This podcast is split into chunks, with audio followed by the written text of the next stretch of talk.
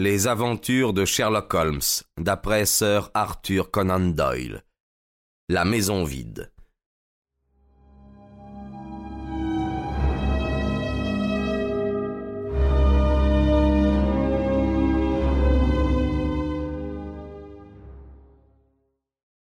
Notre vieil appartement n'était pas changé, grâce aux précautions de Mycroft Holmes et aux bons soins de Mrs. Hudson. En entrant, j'aperçus un ordre inaccoutumé, mais les vieux souvenirs étaient à leur place habituelle. Dans un coin, la table aux expériences chimiques, dont le bois blanc était taché par les acides. Sur la planche, une rangée formidable de cahiers ainsi que de répertoires que tant de nos concitoyens eussent désiré voir anéantis. Le calendrier, la boîte à violon, le râtelier à pipe et même la pantoufle de Perse qui contenait le tabac. Je revis tout cela en un coup d'œil circulaire. La chambre était occupée par deux personnes. D'abord par Mrs. Hudson, qui parut ravie de nous revoir, et ensuite par l'étrange mannequin qui avait joué un rôle si actif dans les aventures de notre soirée. C'était un moulage en cire de mon ami, fait avec tant d'art que la ressemblance était parfaite. Il était placé sur une colonne et drapé d'une vieille robe de chambre de Holmes, de telle façon que de la rue l'illusion fut complète. J'espère que vous avez pris toutes les précautions, Mistress Hudson, dit Holmes. Je me suis mis à genoux comme vous me l'aviez dit pour l'arranger. Très bien. Vous avez admirablement réussi. Avez-vous remarqué où la balle a frappé? Oui, monsieur. Je crains bien que votre superbe buste n'ait été abîmé, car la balle a traversé la tête et est allée s'aplatir contre le mur. Tenez, la voici. Holmes la prit et me l'attendit.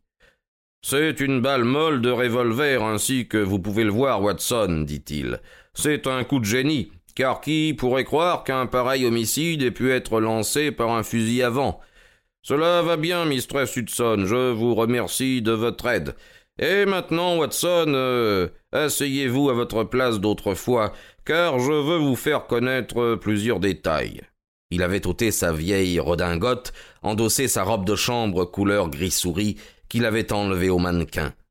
C'était bien le Holmes de jadis.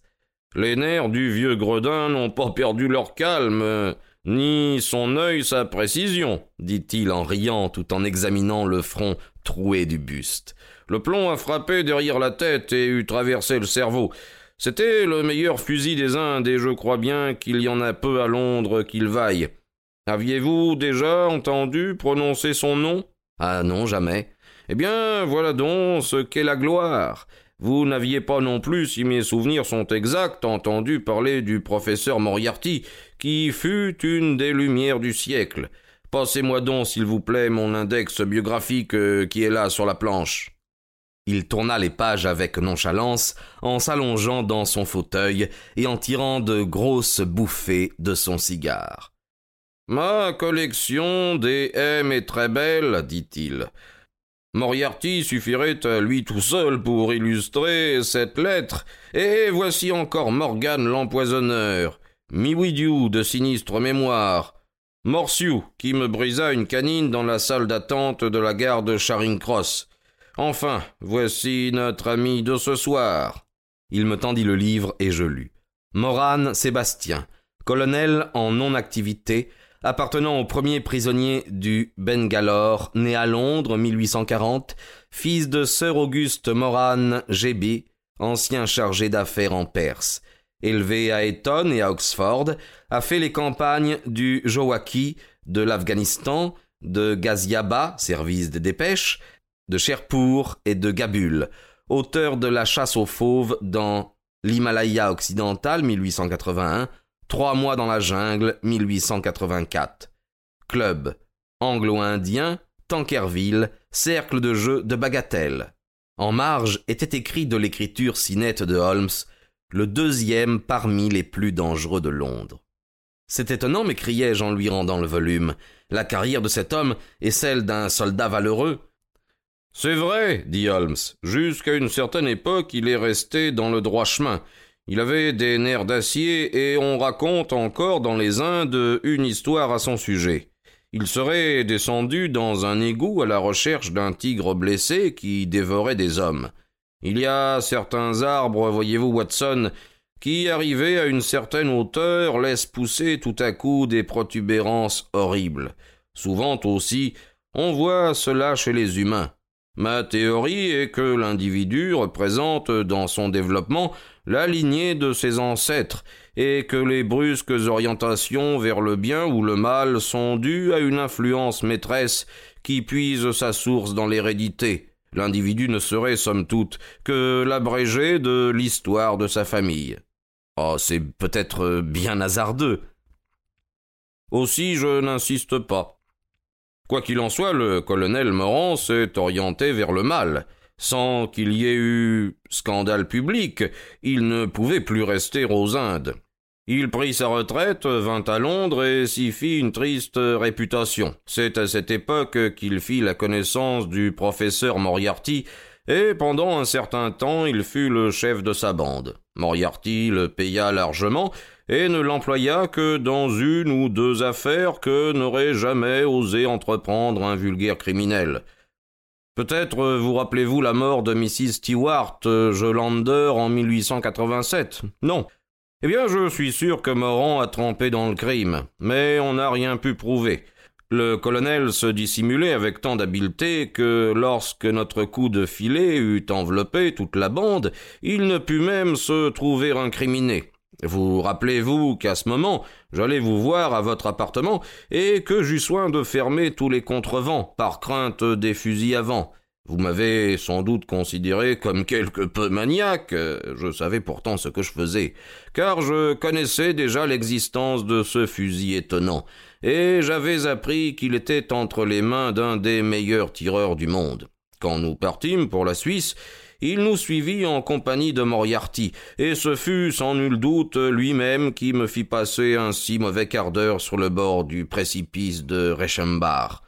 Comme bien vous pensez, pendant mon séjour en France, j'ai lu les journaux avec la plus grande attention, comptant toujours sur une chance qui me le livrerait.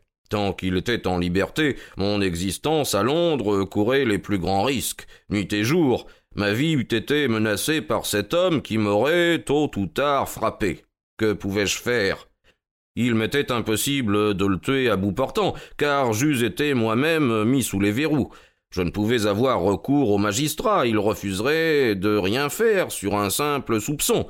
J'étais donc impuissant, mais je suivais de près les affaires criminelles, sachant bien qu'un jour viendrait où je le prendrais en flagrant délit survient l'assassinat de Ronald Adair. Enfin, les circonstances me servaient. Sachant ce que je savais, n'était-il pas certain que l'assassin était le colonel Morand?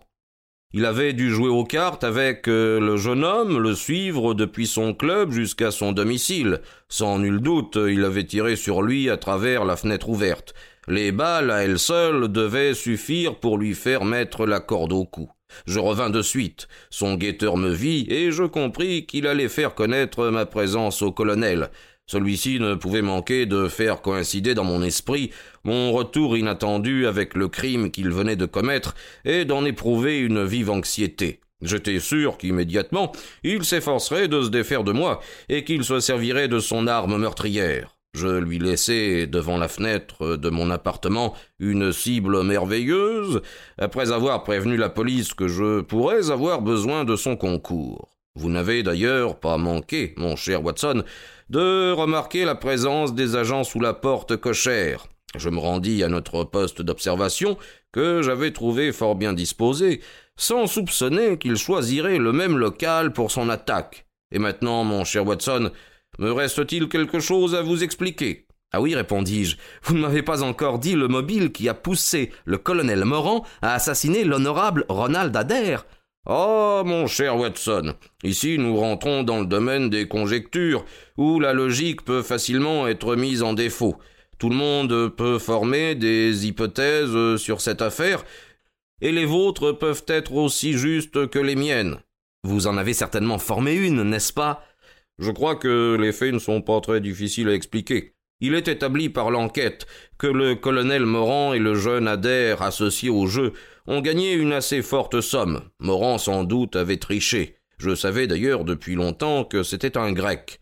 Je pense que le jour de l'assassinat, Adair avait dû découvrir la fraude. Il lui en parla sans doute en particulier en le menaçant de le faire afficher s'il ne donnait pas immédiatement sa démission de membre du club en promettant de ne plus toucher une carte. Sans doute un jeune homme comme Adair eût hésité à susciter un pareil scandale en faisant afficher un homme aussi connu et beaucoup plus âgé que lui.